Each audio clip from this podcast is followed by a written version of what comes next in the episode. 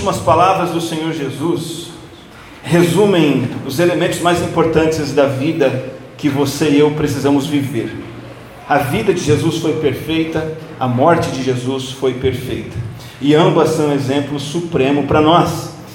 Nós devemos andar como ele andou, diz o apóstolo João, viver como ele viveu, seguir os seus passos, o seu jeito de viver, suas prioridades, o seu caráter, suas escolhas, o seu jeito de falar, de agir, de se relacionar. Mas também devemos aprender com a morte que ele morreu. E com isso nós estamos já desde o ano passado, nos primeiros domingos de cada mês, trabalhando a ideia da morte que nos ensina como viver. A base bíblica para esse tema é 1 Pedro 2,21, que diz assim: Para isso vocês foram chamados, pois também Cristo sofreu no lugar de vocês, deixando exemplo para que sigam os seus passos. Foi quando Cristo morreu naquela cruz, o seu maior sofrimento aliás, ele sofreu por nós, naquele momento ele também estava deixando exemplo para nós seguirmos. Ele demonstrou excelência de caráter na maior das dificuldades. Nós sabemos que nós mostramos quem realmente somos na hora das dificuldades. É quando a gente põe para fora quem a gente é. E naquela grande agonia de Cristo, na maior provação da sua vida, naquelas seis horas de crucificação, ele também nos ensinou como devemos viver. De que maneira? através das sete frases que ele pronunciou e que são lições de vida para nós. Quais são os princípios centrais da vida cristã que nós aprendemos com as frases de Jesus, as suas sete frases? Vamos relembrar uma por uma. Se você não acompanhou as mensagens, você vai ter uma noção agora. A primeira frase de Jesus, quando ele estava pregado na cruz, que os evangelhos registram, foi essa: Pai, perdoa-lhes, pois não sabem o que estão fazendo. E aqui Jesus nos ensina como viver. Como viver? Perdoando. Perdoando aqueles que fazem o mal contra nós. Jesus preso naquela cruz, por pregos injustamente é, crucificado, depois de ter sido açoitado, cuspido, violentado, ele está preocupado que as pessoas sejam perdoadas e não vingadas. E Jesus tem uma visão dupla que você e eu temos que ter também para perdoar, como ele perdoou primeiro, de um Deus paterno. Mesmo naquela cruz, Jesus chama o seu Deus de Pai. E ele sabe que Deus é um Pai amoroso e compassivo, ele tem essa noção: Deus é Pai ele pode perdoar esses meus malfeitores, eu os estou perdoando.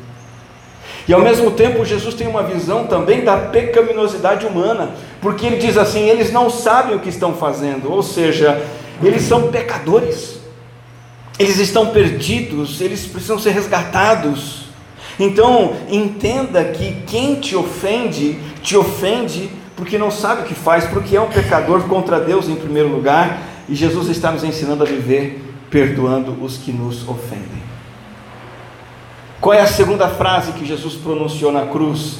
Foi essa de Lucas 23, 43, as palavras famosas de Jesus para aquele ladrão que estava morrendo junto com ele, hoje você estará comigo no paraíso. E aqui nós aprendemos a viver entregando o Evangelho, pregando o Evangelho a almas condenadas que estão perdidas. Então, Jesus, quando morre, nos ensina a viver perdoando, e quando morre, nos ensina a viver evangelizando. Ele estava agonizando de dor, mas o seu coração estava cheio de compaixão, não por si mesmo, não autocompaixão, ele estava compadecido por aquele ladrão, buscando alcançá-lo para a vida eterna, e de fato o relato do Evangelho disse que ele foi salvo. Jesus diz: Hoje você estará comigo no paraíso. Assim deve ser o nosso viver, nos aproximando das pessoas intencionalmente, nos conectando a elas, interagindo, tentando dialogar com elas com o intuito de entregar para elas a boa nova da salvação em Cristo.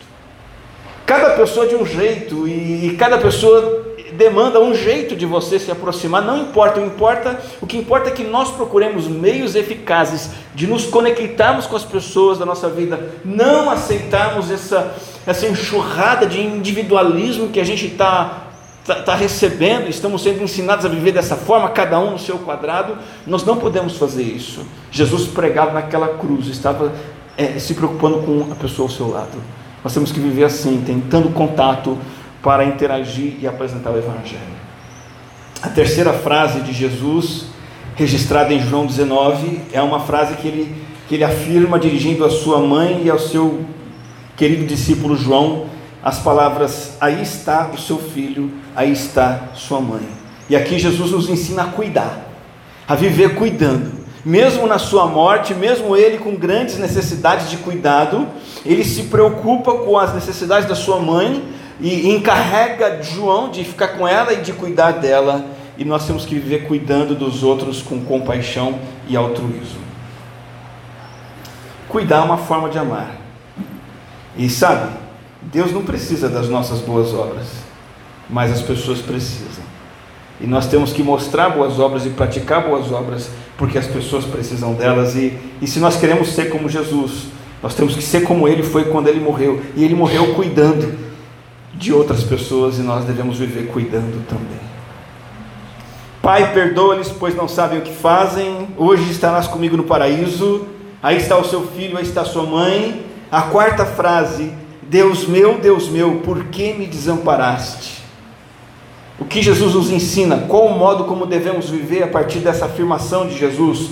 Temos que viver sentindo dor pelo pecado. Temos que viver sentindo dor pelas terríveis consequências do pecado. Jesus tinha em mente aqui que a pior das dores ela era aquela dor que ele passava, que não era a dor dos pregos nas mãos, nos, nos pés, a pior dor é a dor da separação de Deus. E nós temos que viver assim. E isso gera duas coisas em mim e em você. Primeiro, nós vamos odiar o pecado no sentido de evitá-lo. O pecado traz o desamparo de Deus. Isso é terrível. O pecado rompe a minha comunhão com Deus. O pecado me separa do Senhor e isso é terrível. Eu vou odiar o pecado e vou evitar. Mas seres humanos que somos caídos, peca, pecadores, nós acabamos pecando, e, e se não conseguimos evitar o pecado, temos que buscar reparação imediata quando pecarmos. O ódio pelo pecado continua, mas no sentido de eu buscar perdão, restauração e transformação. Viver sentindo dor pelo pecado, viver odiando o pecado. A próxima frase de Jesus, acho que é a mais curta de todas, na língua portuguesa, apenas duas palavras, João 19, 28 diz: Tenho sede. E o que Jesus está fazendo aqui na cruz? Ele está reconhecendo a sua fraqueza e permitindo que outros satisfaçam nossas, as suas necessidades. Nós temos que ter coragem de admitir necessidades. Jesus ali estava com sede, ele clamou isso, ele expressou essa agonia. Interessante, né? Como a sede é uma coisa complicada para o ser humano, porque embora açoitado, embora pregado, embora machucado e ferido, o que o incomodou ao ponto dele expressar sua dor foi a sede. Nós temos sedes e muitas vezes não queremos admitir. A sede da solidão, a sede de passar por uma crise emocional, a sede de tomar uma decisão, ter que tomar uma decisão e não saber qual, a sede de estar passando por algum problema, algum pecado, a sede de estar com necessidades financeiras, a sede de uma família destruída, e ao invés de buscar ajuda, a gente disfarça, minimiza, engana, tenta compensar. Tem um fenômeno muito esquisito que acontece com um crente, membro de igreja, pelo menos igreja batista eu sei que acontece, que é, que é, que é uma coisa esquisita. E para entender essa coisa esquisita, deixa eu fazer uma analogia aqui. Você já viu alguém dizer assim: Olha, é, é, quando eu, eu melhorar, eu vou no hospital? Já viu isso? Puxa, tá maluco? Você vai no hospital quando e só quando você está mal. E você busca ajuda no hospital para ficar bem. Mas quantas vezes já ouvi crente dizer assim, pastor, eu não estou indo na igreja porque eu não estou bem? Não é? Tenho sede. Eu preciso de Deus, eu preciso da igreja. Quando melhorar as coisas, eu volto a frequentar a igreja. Essas pessoas imaginam a igreja como um desfile de pavões. Todo mundo tem que estar bem, todo mundo tem que estar inteiro, todo mundo é super crente, todo mundo é perfeito, então agora eu posso ir para a igreja desfilar. A igreja é um hospital. É o hospital do Senhor, o Senhor é o médico, Ele nos trata aqui, Ele nos cura aqui, Ele nos, nos revigora aqui. Muita gente faz isso com a igreja. O Senhor Jesus Cristo, que teve sede por nós, justamente porque ele estava pregado numa cruz pelos nossos pecados, ele sente empatia pelas nossas sedes. Ele não está esperando você estar tá bem para ele agir na sua vida, ele está esperando você dizer assim: Eu tenho sede, Senhor. E a igreja é o lugar onde você precisa buscar saciar a sua sede. Tenho sede. A sexta frase de Jesus, também bem curtinha, está consumado, é uma palavra grega só, tetelestai, está em João 19:30. Está consumado significa o que para mim para você? Que assim como Jesus fez a obra completa que Deus determinou para ele, nós temos que terminar a tarefa ou as tarefas que Deus nos deu. Está consumado, Jesus não está falando assim, ah, acabou essa minha vida miserável, terminou, fim, game over, partiu. Não. Está consumado é um pronunciamento de triunfo, vitória, uma declaração de Jesus dizendo: Eu completei o que o Pai determinou para mim, eu vivi uma vida plena de significado e propósito. Paulo disse as mesmas coisas em 2 Timóteo: Combati o bom combate terminei a corrida. O que Jesus nos ensina aqui? Você não pode passar a sua vida terrena apenas sobrevivendo, aguentando superando, você precisa passar sua vida cumprindo a missão que Deus te deu. Você não sabe? Vai descobrir qual é, porque o tempo está passando e uma hora você não vai poder dizer o que Jesus disse: está consumado. Deus tem uma missão para você com começo, meio e fim. Você está cumprindo? Não vamos, não vamos nos, nos alongar em que missão que cada um de nós tem, mas você tem. E é assim que temos que viver. A última frase de Jesus é de Lucas 23, 46, a sétima frase: Pai, nas tuas mãos entrego o meu espírito. O que está acontecendo com Jesus aqui? Ele está morrendo e descansando com segurança nas mãos de Deus. Ele sabe que o Pai Celestial é cuidadoso, ele confia nas promessas do Pai, então, mesmo enfrentando a pior das experiências humanas, a morte, do pior jeito, ele consegue descansar nas mãos de Deus. Você e eu temos que viver assim, lançando aos cuidados de Deus as nossas ansiedades. Quantas vezes a gente tenta dar um jeito do nosso jeito de fazer as coisas do jeito que a gente acha melhor, sem entregar para Deus, e mete os pés pelas mãos e bagunça tudo. Coloca a sua vida coloca sua morte, coloca seu destino nas mãos de Deus, o Pai. O Pai havia prometido glória ao Filho. Tanto que a Bíblia diz que Jesus Cristo, ao enfrentar todo esse horror, ele, ele não contemplou somente a dor, mas ele fixou os olhos nas promessas do Pai e enfrentou a morte. As sete frases de Jesus revelam algumas verdades do Evangelho para nós. E eu queria destacar duas verdades do Evangelho. A primeira verdade do Evangelho que essas sete frases revelam para nós é a perfeição da vida e da morte de Cristo, da vida e da morte de Cristo. Essas sete frases são maravilhosas, fantásticas, extraordinárias. Gastamos sete domingos falando sobre cada uma delas. Mas agora nós temos que pensar como Jesus Cristo teve uma vida e uma morte perfeita uma vida irrepreensível. Ninguém podia acusar Jesus de nenhum pecado desde o dia que ele nasceu até o seu último suspiro.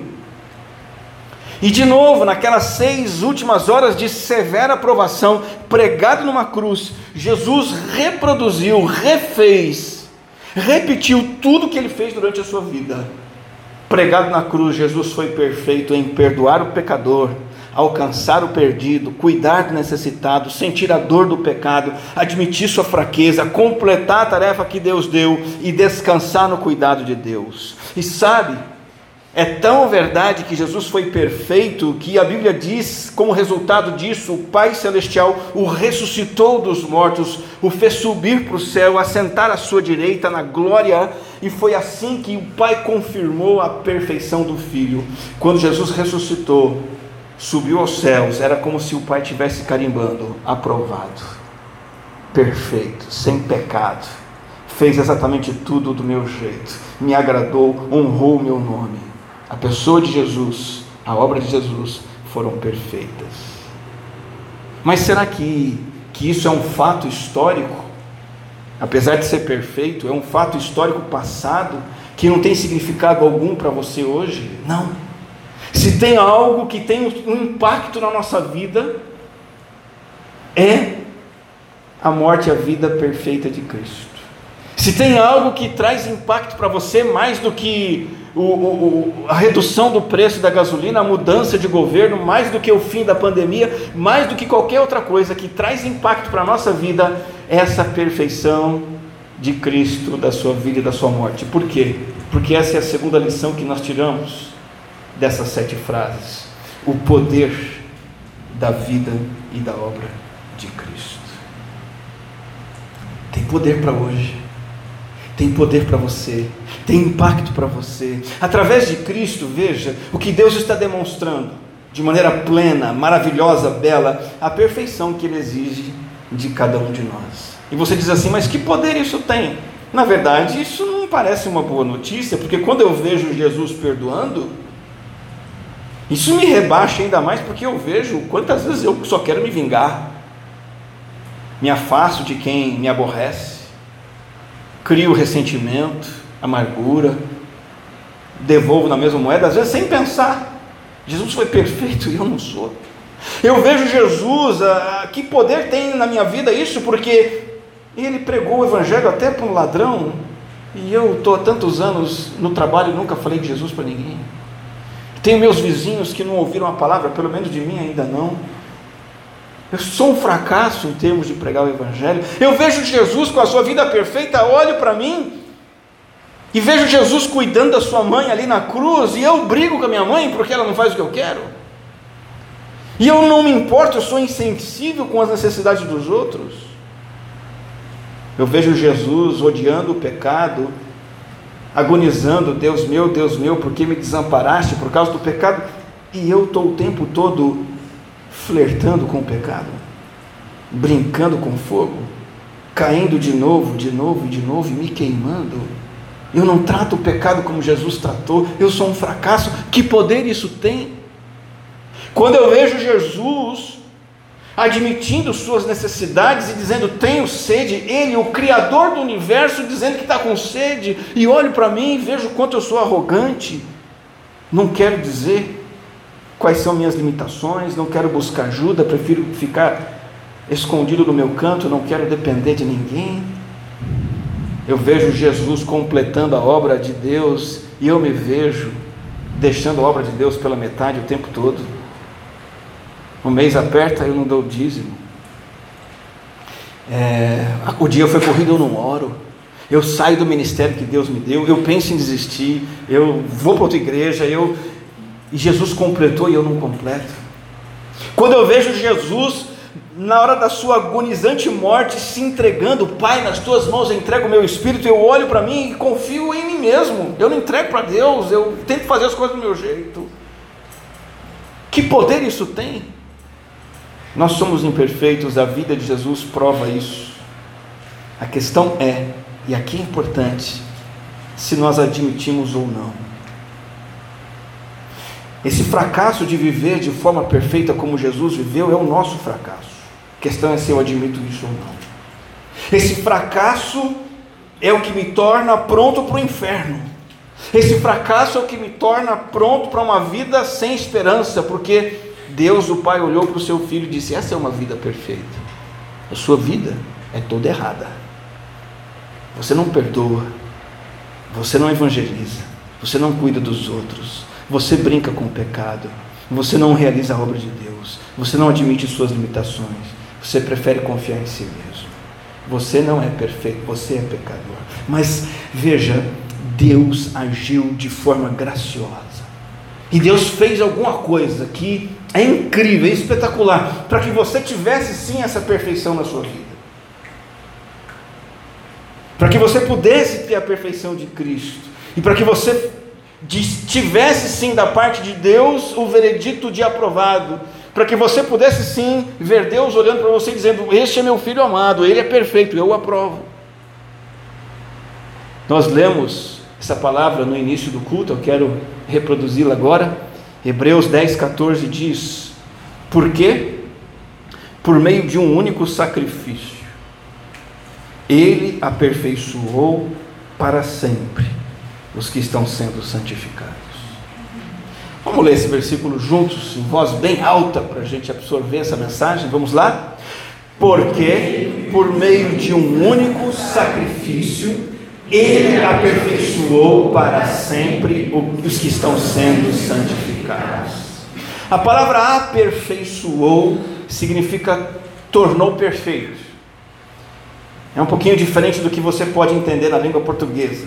Aperfeiçoar, às vezes a gente entende dar uma melhorada. Né? Vamos dar uma melhorada aqui nas coisas, aí melhora um pouquinho, um pouquinho. Não, não é esse o sentido. Aperfeiçoou é tornou perfeito.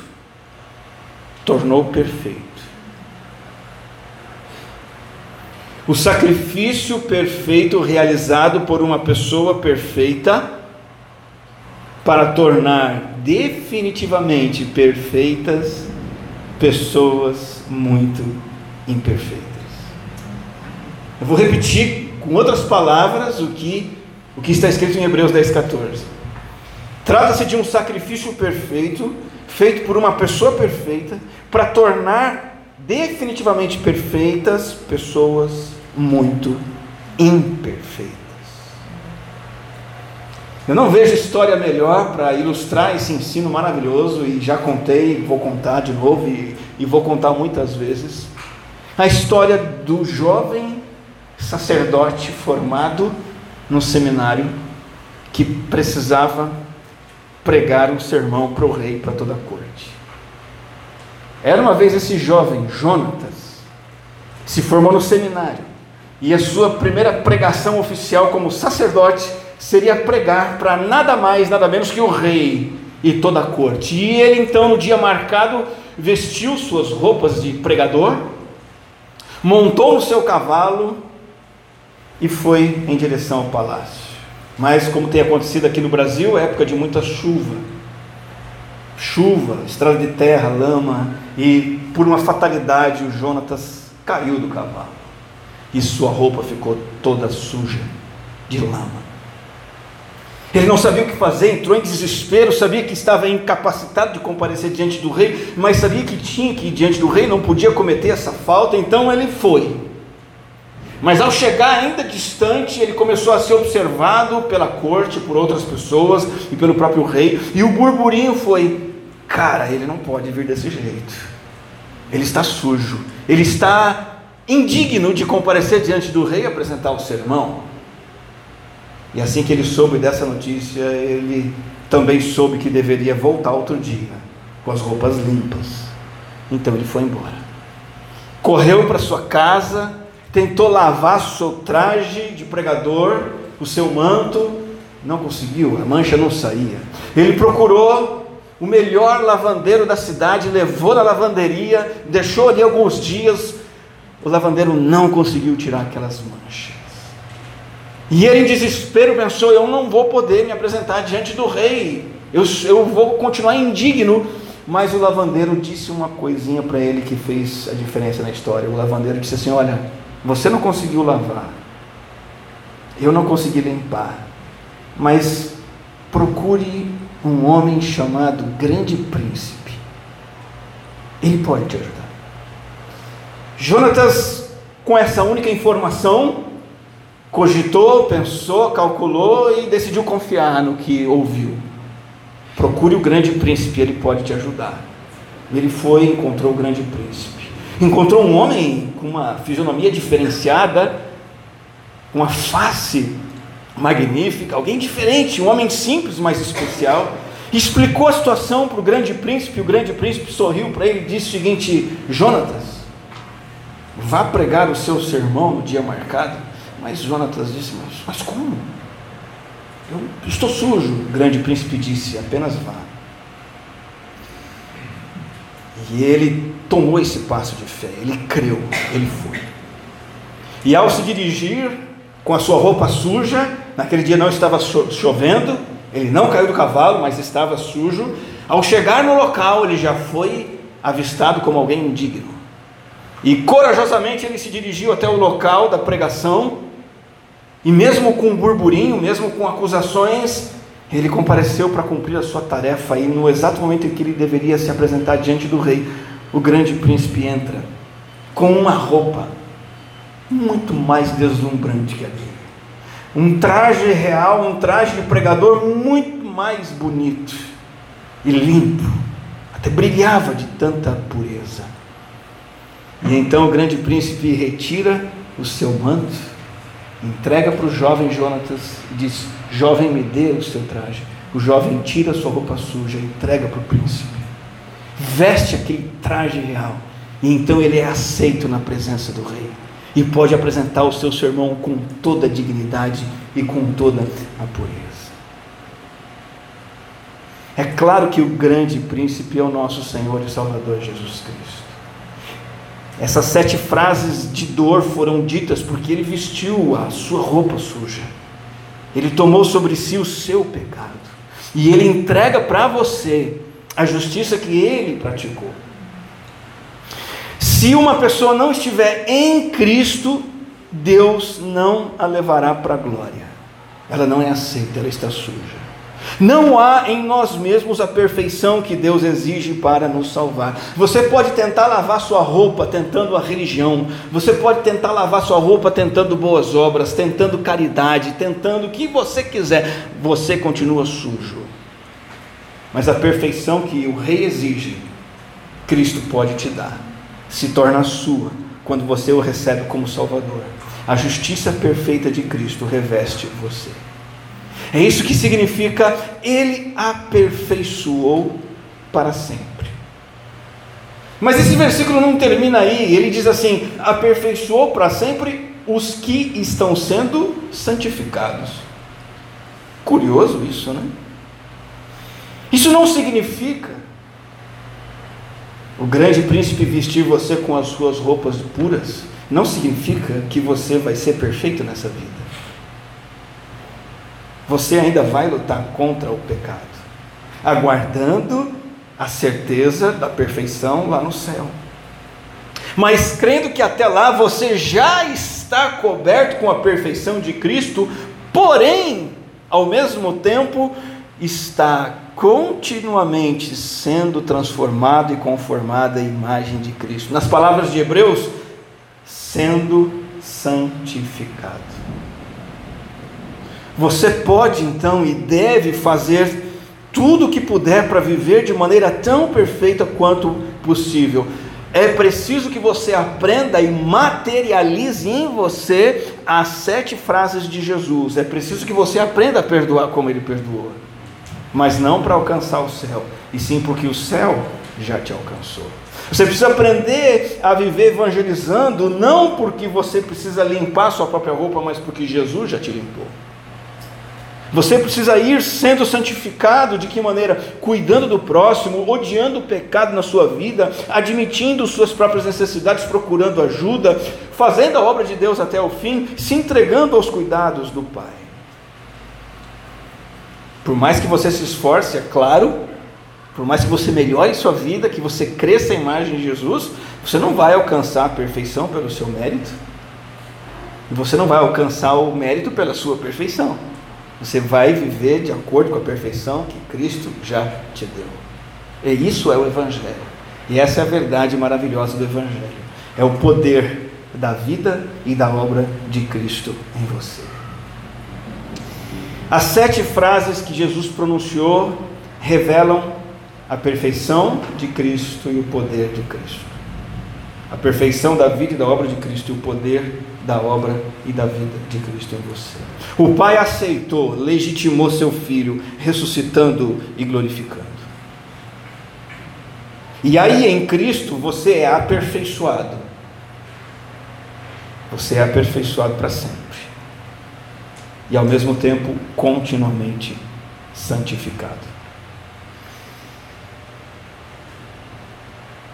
Em momentos como esse, a gente tem que parar e pensar na vida. E eu queria que esse fosse um momento de apelo mesmo para cada um de nós pensar. Que história, que história que você tem para contar?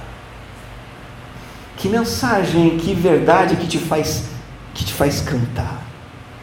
Você talvez tenha sido uma pessoa que, que gosta de contar sua história.